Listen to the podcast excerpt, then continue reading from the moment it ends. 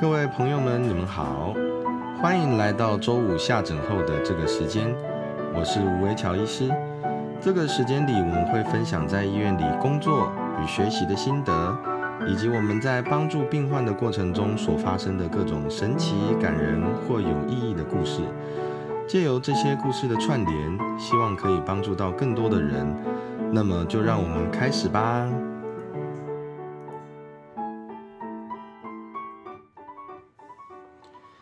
当我在住院医师的时候，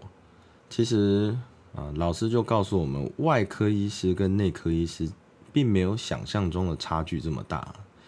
那我还记得我们以前在啊训练的时候，有一个老师，他啊非常的算非常厉害啊，就是其实我们是非常崇拜他的那个开刀的技术，那他技术非常好。那手术的患者当然恢复都很快，不过他最主要是还有一个令人佩服，就是说他什么样的患者都接啊。那举凡就是说，因为他是一般外科啊，所以他举凡就是啊，像小的像啊胆囊切除啦、胆囊发炎这种啊，如果是啊那阑尾发炎哦，那这类的患者基本上他都有。然后比较大的像是呃胰脏癌哦，那甚至就是说一些急诊的。那这些这个老师他最厉害的地方就是说，他的患者啊，除了手术结果不错之外，好，那实际上他能够把这种很难顾的病患哦，都能够都能够算是承担下来。那承接承担下来之后，那还有办法哦，尽量让这些患者出院哦，这是非常非常不容易的一个事情。那有一次他在开刀房里面，他就跟我们啊讲一件事情，他说啊。他说：“你认为外科医师最重要的是技术吗？其实不是啊，其实外科医师最重要的是诊断。那那个时候，我们当然心里面就浮出一个就一个疑问，就是啊，外科医师难道最重要不是技术吗？那诊断应该是内科医师的事情啊。那这个老师当然就跟我们解释，就是说，外科医师其实你。”在做诊断的时候，其实就决定了你，你这个外科医师的强度到哪里。那什么是强度呢？就是说你能够接到多复杂、多困难的患者哦，你能够承接哦，那照顾哦这些非常复杂哦，然后疾病非常严重的患者哦，这个这个叫做外科医师的强度。那其实外科医师的技术哦是可以训练的。他外科医师的技术就跟很多啊，像我们修修水电啊、修冰箱，那当然医师做手术跟修修水电这是不太一样的呃的状况。但是技术这个东西啊，我的老师是说技术是可以训练。那我自己当然也慢慢有这个感觉啊。不过当当下是学生状态啊，实际上啊是带着一个呃懵懵懂懂啦，其实也是。一个憧憬哈，在在听这件事情，那他就说，外科医师其实最重要的是诊断，其实并不是技术，技术是你可以练得起来的，诊断是你必须一开始就要建立好的。那这个是什么意思呢？其实啊，这也就是说，外科医师跟内科医师在基本上并没有想象中差这么多，他一样还是医师啊，他一样还是要要念书啊。一样要知道，就是说这疾病的过程啊。那当然，疾病过程这个这个部分哦，实际上它牵涉到临床经验。那有关临床经验部分哦，这个是一个蛮大的问题啊。我们之后会有专门的时间来专门讲这个，就说哎，医师怎么样去累积临床经验这样子。那也就是说，外科医师哦跟内科医师哦都是医师，其实医师的价值是啊，对于患者来讲是一样的。他一样都是要借由他的啊，他的知识，他了解医疗，他了解疾病的过程，那所以因此去达成诊断。那等到达成诊断之后，那实际上他的治疗就就相就可以相对应的啊，能够来计划。那实际上有很多同学会会问我啦，那那当然我讲的是当年老师的跟我们讲的事情。那实际上我自等我自己变成老师之后。其实我也有相同的感触，就说啊，其实训练一个外科医师啊，应该是这样讲，应该说训练医师来讲，最最重要的还是他那个基本，就说一定要先训练如何达成一个诊断，那这个诊断出来了之后，哦，那他才能够啊计划我们所谓的治疗的的部分这样子。所以一个医师的价值哈，实际上在在最一开始的时候，其实就显现出来啊。那我常常都跟我们同学讲，就是说，医师其实就是需要为了病患去招种啊。那招种这个台语的台语的招种，就是能啊为了病患能够尽心尽力看前看后。那原因是原因是因为啊病患来到，比如说来到一个医师的面前的时候。实际上，他对对这个疾病是无知的，哦，不能。其实，当然以现在的状况来讲，不能讲完全无知啊。哦，很多很多患者实际上他都会去，都会去 Google 啦，哦，或者是去查各种资料。那尤其是以外科医师角度，常常就会碰到说，哎，其实患者其实都已经啊搜寻，把疾病搜寻完了，等于是他带着一个呃带着一个疑问来的。那我们常常我们在这个医疗上叫做这个叫 second opinion。那实际上我觉得。对于外科医师的训练来讲，是是不是 second，就说你是不是成在做一个 second opinion 的动作，实际上差别并不是这么大。重点还是在于说，啊，他带着患啊患者带着这个疑问到你面前的时候，你能能怎么样去帮助他？那在怎么样去帮助他，其实就是在回过头来，在这个外科医师的训练过程之中，啊，那他是不是能够啊？能够完整的去看到一个疾病的病程啊，比如说我们好比说我们讲讲气胸好，因为我们是因为我是胸腔外科嘛，所以所以气胸这个疾病当然胸腔外科我们啊是常常看到。那气胸其实啊刚开始发生的时候，很它是它是常发生在年轻的人身上，所以它发生的时候。而且它发生的时候，其实不一定有什么很特别的症状。那很多患者都会跟我说，他其实发生当下并没有特别在做什么。那我们以前训练的时候，甚至有时候常常在讲说啊，这个气胸患者很常是在打电脑的时候发生，这当然是笑话了。那意思就是说，他其实不是说特别在做什么事情的时候。那这个气胸，所以也就是说，气胸发生哈，其实并不是说啊运动中啊碰撞啦，或者说那那个它有另外一个另外一个。诊断领域叫做创伤性气胸啊，那就不一样哦，它就是创伤造成的。那如果说它是自发性气胸，那当然它就发生的当下其实没有特别在做什么。那气胸这个疾病到达啊，通常通常都是到急诊的哈，就是通常这年轻人他都可能呼吸很困难哦，那他就到急诊。那我们以前在在急诊值班的时候就曾经碰过有一个状况，就是说有一个大概十多岁啦哦，十多岁的年轻学生哦，那他在学校。呃，没有，也是没有特别在做什么。那他发生了气胸之后，那其实他自己没感觉哦。那他是慢慢下课之后还去补习哦，那就觉得说，哎，怎么好像今天特别呼吸困难？等于说他，比如说走去补习班啦，然后或者是跑走回家啦，然后或特别的啊呼吸困难，所以他就觉得很奇怪，他就跟家里面讲。那那个时候，那个那个患者其实距离我我待的医院其实有点距离啦。那因为可能就是说，在他那个附近的医院其实没办法处理这个疾病，所以他一到那个另外那个医院的急诊的时候，照完 X 光，急诊就跟他说：“哎，你这要赶快转院哦。”那原因是因为啊，原因是因为你现这个 X 光我们发现你气胸啊，气胸，气胸是什么？哦，就是就问了嘛，哦，那气胸就是。空气哈不是在肺里面，它跑到空呃肋肺部跟那个胸壁之间哦。那我们我们叫这个叫做肋膜腔，肋膜腔空气跑到肋膜腔里面。那这个其实哈就是你有呃，比如说这个东西不是在它应该待的地方，在人体里面就容易发生问题哦。所以气胸实际上是一个急症。那它空气在肋膜腔会有什么状况？就是说它可能会让我们的肺部。啊，压缩缩小，等于它吸你呼吸进去的空气，它没有进到肺部，哦，那它呃漏出到肋膜腔里面，那肺部就会肺脏就会受到压缩啊。那这个小这个年轻人当然没有错，他就是发生这种状况，就是说当时在别的医院的时候照 X 光就发现说，哦，他这个气胸的量已经蛮大的，漏出去的空气量已经蛮多了。所以他就呃，就是坐着救护车转诊哦，到到我当时在值急诊的医院，那那个也是大概是凌晨的事情。那对方医院当然先交班了，就交班就说啊，是一个气胸的一个年轻人这样子。那我们当下当然就再照一次 X 光，发现啊，这个已经整个空气已经把啊单侧的肺部，我记得是右，我记得这个患者应该是左侧，左侧的这个肺部就整整个压缩的小小的这样子。哦，那我们有的时候好像像这类患者，我们又又又叫做张力性气胸。其实它张力性气胸是一个蛮危险的一个疾病。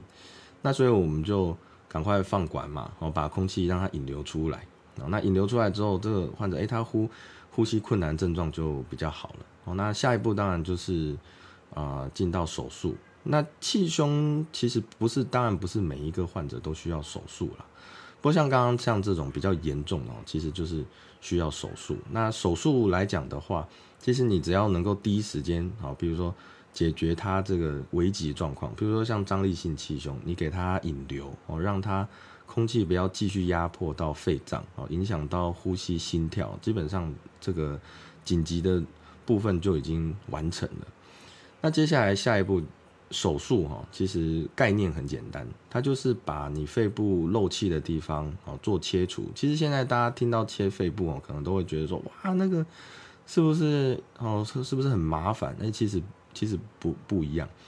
因为肺部你就把它想象成说它是很多很多小气泡组成的嘛哦，那所以你小气泡小气泡你切割过去，当然不可能一刀切啊，一刀切它就还是会漏气啊。那所以我们现在其实用内视镜时代哦，都有一个呃器具叫自动缝合枪哦，等于是说它在切割的同时呢，它就打上非常多的小的那像订书针一样的钉子在肺部上哦，那它那个很小，啊所以其实它基本上呃出国啦，金属探测器那个也不会影响到。那它做这个自动缝合枪呢，它就是。夹住它这个肺部破掉的地方，通常只有一点点啊，就表面的一点点，然后把它切割哦，然后缝合，同时完成之后，它就不会漏气了嘛。那不会漏气之后，其实我们还要再做一个动作哦，就叫热膜粘连。那热膜粘连其实简单讲就是说，因为它的空气是漏到热膜腔，那所以我们希望说这个患者啊降低他这个复发几率。那也就是说，也希望就是说他如果万一除了切的地方漏气，那其他地方啊，比如说它又产生新的呃泡泡破掉的时候，它可以呃疾病严重程度比较低，好，那甚至就是说，比如说你热膜腔被粘住了，那个肺部就漏气就不会漏进去嘛，好，所以我们就做热膜粘连。那热膜粘连其实也概念也很简单，动作其实不难，它就是刺激这个肺部上面，肺部上面有一层热膜啊，叫脏层热膜。那在胸壁里面也有一层热膜啊，两个热膜中间就叫热膜腔哈，所以胸壁里面那个热膜叫做壁层热膜。那这两个热膜你给它刺激之后哦，你给它一点呃摩擦哦，用器械摩擦啦，那再给一点药物哦，像那我们现在一般大部分都是用啊这个四环霉素衍生药哦，那刺激了之后它就会粘合哦。这个跟其实跟很多一般外科他们在讲说，哎，腹部开刀它会腹部会粘连，其实原理有点类似，就是人体的这个膜的这个系统经过刺激之后，好像都会很容易粘在一起哦。那但是在肺部，我们因为为了要克服它漏气的这个疾病，所以我们就是故意刺激这个热膜让它粘在一起。那这样是不是它下次一旦哈有其他地方漏气，哦，它它基本上也不会到太严重这样子。那那当然，刚刚讲那个患者就就好就出院了，这样。那他是一个年轻的男生。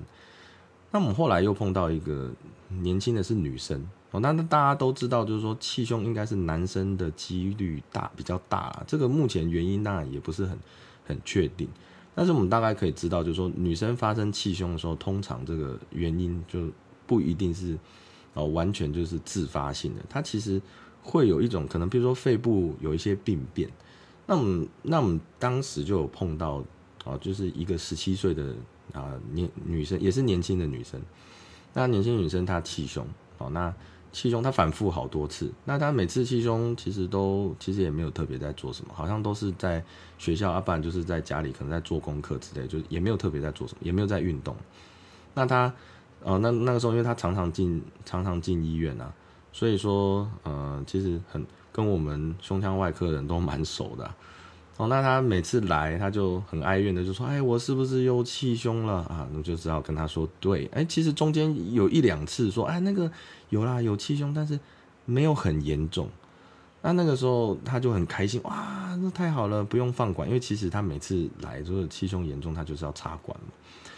那有有一种手术叫做勒莫天蓬啊，就是说啊，在我们以前就是会特别去做，就是说你吃，比如说你做勒莫粘连，它也没有办法阻止这个肺部哈一些大小肺泡产生病变又漏气。那这个女生因为她是呃叫做行经性气胸，这比较特别啊，就是说她实际上她是啊类似子宫内膜异位细胞跑到啊这个肺肺的肋膜上啊，那所以她每次。经期来的时候，是不是不不是说它那个会产生月经吗？哦，那那些子宫内膜异位，就是呃那些细胞也会啊，就是随着经期改变，它就会那个组织崩毁，那它就甚至会流血呢。哦，那所以当时就是说它啊，在这个肺肋膜上哈做啊肺的脏层肋膜上崩毁的时候，它其实就会造成气胸嘛，就会漏气，肺部就会被它破坏，那就造成漏气。那那时候，嗯，因为复发了好几次之后，那就老师就决定说，好，那还是还是把它整个热膜腔全部粘合在一起好了。那在完全粘合之前，其实当然也做过一些其他评估，比如说，好，那如果他这个行经性气胸真的发生次数真的太多次了，那是不是要做化学性停经？化学性停经，哈，其实啊，就是运用。啊，一些药物啊，让他的经期整个完全停下来，那是不是就是说这些行经性气胸从根本上就会解决嘛？那这个因为毕竟只有十七岁了，所以你做化学性停经哦，其实是啊，像父母、家长跟哦跟患者本身其实都蛮担心，会不会造成未来不孕啊，或是这些哦？那当然研究上啊，结果当然是不会了哦。不过当时当时非常非常紧张，他们就希望就说好，那化学那。呃，还是考虑一下哦啊，但是至少因为他两三个月就气胸一次，实在是太困扰了，所以就先做这个热膜天蓬好了，就把这个热膜腔整个完全粘合在一起这样子。那那一次手术算算是蛮顺利的，就是啊，我们把那个啊脏层热膜拆下来，那整个完全贴合在啊脏层热膜上。我刚刚讲的壁层热膜拆下来。哦，把它完全贴合在脏层热膜上。其实简单讲，就是把这个热膜腔的这个空间整个完全让它消失啊。哦，那做一个彻底的粘合之后，那这患者的确就哦有一段时间就没有没有再复发回到回到急诊，哎，是可喜可贺的事情。可是他现在变成是有另外一个状况，就是说他的行经气胸气胸仍然是不断的在进展，所以他不会气胸。可是问题是他的。这些啊，子宫内膜异位细胞好像往这个肺部里面钻，那甚至钻到接近气管，所以就开始有咳血的情形。那这个患者就是说，呃，开始有咳血，这个是啊，等于是更更这个疾病更恶化了嘛。那所以他们开始就认真考虑说，好，那我是不是应该做这个化学性停经？那他们也的确去去打了啊第一次的药物，哦，那把他的经期停下来。那讲到这边，大家就知道说这。这个故事可能不是不是太乐观了哈，就他在某一天就是满十八岁的这个早晨，在刷牙的时候，突然就吐出一口血，然后他妈妈就问他说：“哎呀，你是不是哦？是不是又有咳血啊？是不是哦？要回急诊看一下？”这样，他就说：“不用不用不用，没关系啊，没关系。”呃，就突然就吐了一大堆呃鲜血出来，那这次就哦这次就非常的啊。非非常的状况非常不好，他到急诊的时候其实是已经失去意识哦，那几几乎失去生命真相这样。那当然好不容易有有这个啊 CPR 有救回来，可是啊他咳血量实在太大，等于是说他啊好不容易回来一点点，可是又很快又恶化了哦，所以后来是这个十八岁的这个小女生就就啊。就过世。其实，在他过世的前前几个月，曾经有发生过一件事情。那这个这个当然是啊，我我后来才知道有这件事情。就是说，他有一次因为咳一点点血啊，有住院啊。那个时候已经开始化学性停经了。那就那断胸腔断层啊，我们做胸腔啊检查，其实会做断层啊，电脑断层。那其实是有看到，就是说，哎，可能有一些出血点。那这个出血点是在肺部里面，它就不是在这个表面了，它其实是在肺部里面。那所以，呃，有没有什么方法呢？其实是手术进去把它拿掉啊。那这个工程当然是比之前做热膜粘连呐、哦气胸手术这要更麻烦了、哦。那所以家长跟患者其实本身也是啊，非非常的犹豫啊。那我们当下当然也不知道说，呃，到底这个手术做完之后，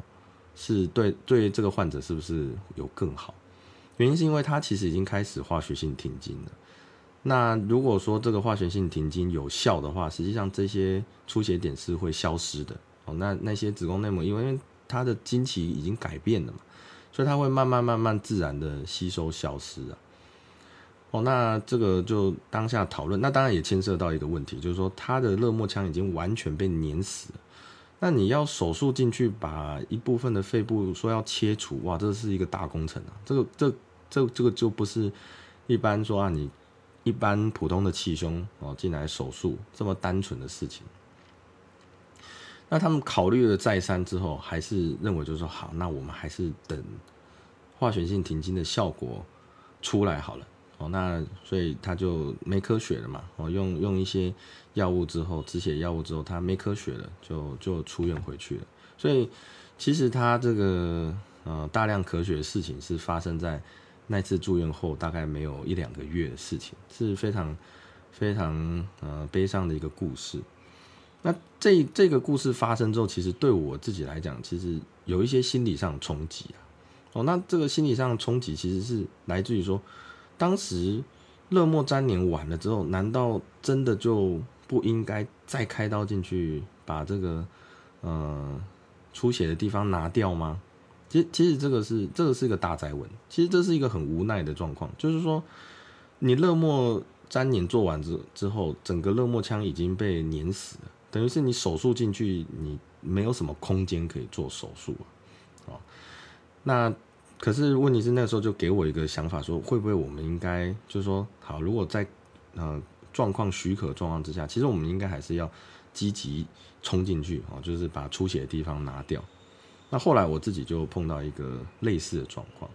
就说有一个年轻患者，大概只有三十几岁啊，三十几岁，那他有抽烟啦，哦，那也戒了，就是说手哦气胸，他发生气胸哦，那手术后，那我们就。当然就是讨论，那这个患者听知道自己气胸，他就就戒烟了啦，就很快就戒了，所以他其实恢复状况还蛮良好的。那不过，呃，不过当下当时就是发生一个状况，就是说，因为在手术前的时候，其实断层上是有看到啊，他的肺部里面其实也有像是毛玻量变化的结节啊，只有一个哦。那所以我们在气胸手术当下，因为要切漏气的地方嘛，哦，那等于是有一点。呃，顺便我就把他这个呃毛玻样的结节就把它切切除了。那切除下来送病理报告，那结果最后的病理报告，竟然竟然是一个啊肺腺癌。那这个这个这个三十几岁的患者，他听到自己啊气胸是好了，结果听到说他最后病理报告竟然是肺腺癌，就完全就傻眼了，说哇这这个怎么三十几岁会得到肺癌呢？嗯，那当然他。他在这个呃，在这个悲伤的这个状况之下，那我就跟他讲另外一个事情，就是说，因为他其实他年纪这么轻啊，其实应该呃肺腺癌应该是要呃完全治疗。什么叫完全治疗？完全治疗就是说他那个肺叶其实是要拿掉哦。那肺叶拿掉之后，再加上淋巴结的扩清，等于是说他的热膜腔已经做过热膜粘连之后，他又必须要。啊，做这个肺叶切除加淋巴结扩清，哇，那这这真的是这距离两两次手术，其实这样算起来，其实距离不到一个月。对患者来讲，其实对我们来讲也是一个很大的压力。对患者是当然是一个很更大的压力，这样子。哦，那整个整个过程，哦，那他也，呃，他就他其实想一想，就说好，那就接受吧，因为毕竟年纪很轻呐。那他可能。心里面也是一直在想说，哎，是不是就抽烟引起，就造成气胸？哎，结果没想到肺部里面发现病变这样子。那手术很顺利，那其实他也很快就大概五天七天，是比第一天第一次手术久了。不过第二次手术五天七天之后，其他就出院了。那恢复也很快，那是追踪了大概四年五年之后，其实这个患者其实是没有复发，所以。回过头来说，他实际上是气胸，但是他又发生了一个早期肺癌。那这个这个事件就是，如果我如果我没有经过前面那个事件啊，就说一个十七岁小女生她热莫粘连之后又必须要开刀，那那个小女生是没有开刀嘛？那这个这个后面这个三十几岁的这个患者，他是他是呃第一次热莫粘连完啊，没错，但是第二次他又手术进去把呃等于是一个肺叶把它拿掉。好，等于是针对不同的他身上两个疾病都做了一个完整治疗，这当然是，呃，是分在两次啊。那所以这个这个经验就给我一个给我一个算是启发啊，就是说你该坚持手术的时候，可能假假设他有达到条件，那状况也是必须得这么做的时候，其实应该就是要坚持下去。就是就说虽然他手术可能是你预期一定是很困难。那治疗啊，追踪什么，一定是很困难。你想嘛，你气胸手术完，然后又，呃，又说切完一个肺部，那他体力影响一定很大。那我还记得这个患者在